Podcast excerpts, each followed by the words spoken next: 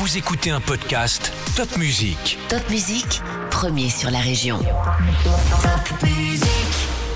Un podcast Éoli, c'est le podcast de Top Music qui vous conte les plus belles histoires pour petits et grands. Installez-vous confortablement et découvrez la légende d'aujourd'hui. Top Musique.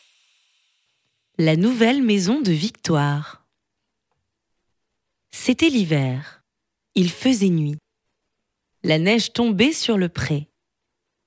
Au fond de la marmite rouillée où elle habitait, Victoire, la petite souris des champs, grelottait. Il faisait tellement froid qu'elle n'arrivait pas à dormir. Le lendemain, Victoire sortit et découvrit la terrible catastrophe.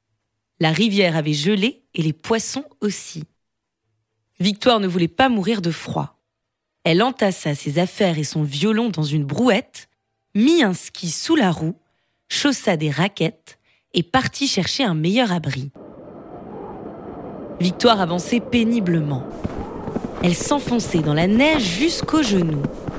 Elle avait marché toute la journée et commençait à s'épuiser. La nuit était tombée quand elle vit au loin la lumière d'une maison. Ouf Enfin sauvée dit-elle. Elle enleva ses raquettes et grimpa sur la fenêtre pour regarder à l'intérieur. La maison était habitée. Il y avait un feu dans la cheminée.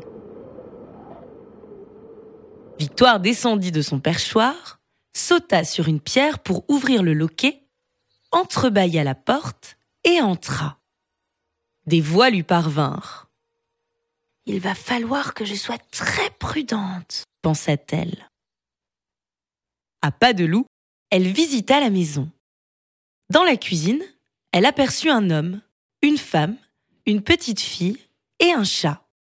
Arrivée au premier étage, la souris vit dans un coin un bahut avec un tiroir vide. Cela sera parfait pour mon habitation. Victoire accrocha une échelle de corde au bouton du tiroir pour monter sa brouette et son violon. Elle rangea soigneusement ses affaires, puis retira l'échelle, fit son lit et se coucha. Le lendemain matin, la souris se réveilla, examina la pièce. Personne en vue. Elle sortit de son bahut et descendit doucement l'escalier. Le chat était dans la salle de séjour. Il dormait devant la cheminée. Évitant de faire grincer le plancher et rasant les murs, elle atteignit la cuisine. Au passage, elle mangea un biscuit qui traînait sur la table, puis elle s'approcha du réfrigérateur, attrapa la poignée avec son lasso, entr'ouvrit la porte, but un bol de lait et se lécha les babines en voyant un vol au vent. Tout à coup, la porte s'ouvrit en grand. Une souris cria la femme. Son mari arriva et attrapa Victoire par la queue. Euh, je vais la donner au chat. Non, dit-elle. Garde-la pour notre fille. Ça l'amusera. Bon, alors je vais la mettre dans une cage. Attiré par le bruit, le chat arriva. L'homme avait posé la cage sur la table. Le chat en profita pour renifler la souris. Peu après, la petite fille revint de l'école. Qu'elle est mignonne dit-elle en emmenant la cage dans sa chambre. Elle la mit sur son bureau et caressa la souris à travers les barreaux. Victoire était bien embêtée. La fillette avait beau être gentille, elle était enfermée dans une cage. L'après-midi, profitant de ce que la maison était vide, le chat poussa la porte de la chambre et alla voir la souris. Alors, souris, qu'es-tu venu faire ici? Je cherchais un abri. J'ai trouvé ta maison.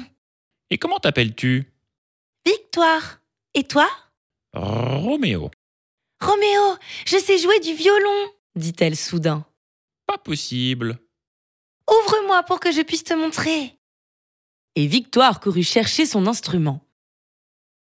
Quelques instants plus tard, elle joua du violon et le chat se mit à danser. Au bout d'un moment, il se tira les poils de la moustache et dit Hmm, Victoire, tu es une artiste. Tu ne peux pas rester enfermée dans la cage. Viens, je t'emmène au grenier. La petite croira que tu es partie. Voilà tout. Depuis ce jour-là, Victoire était installée au grenier. Elle jouait du violon, perchée sur un sac de noix, et le chat dansait. C'était la belle vie.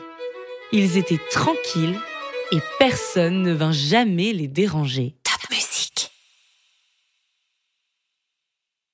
C'était un podcast Éoli de Top Music. N'hésitez pas à vous abonner pour découvrir d'autres contes et légendes.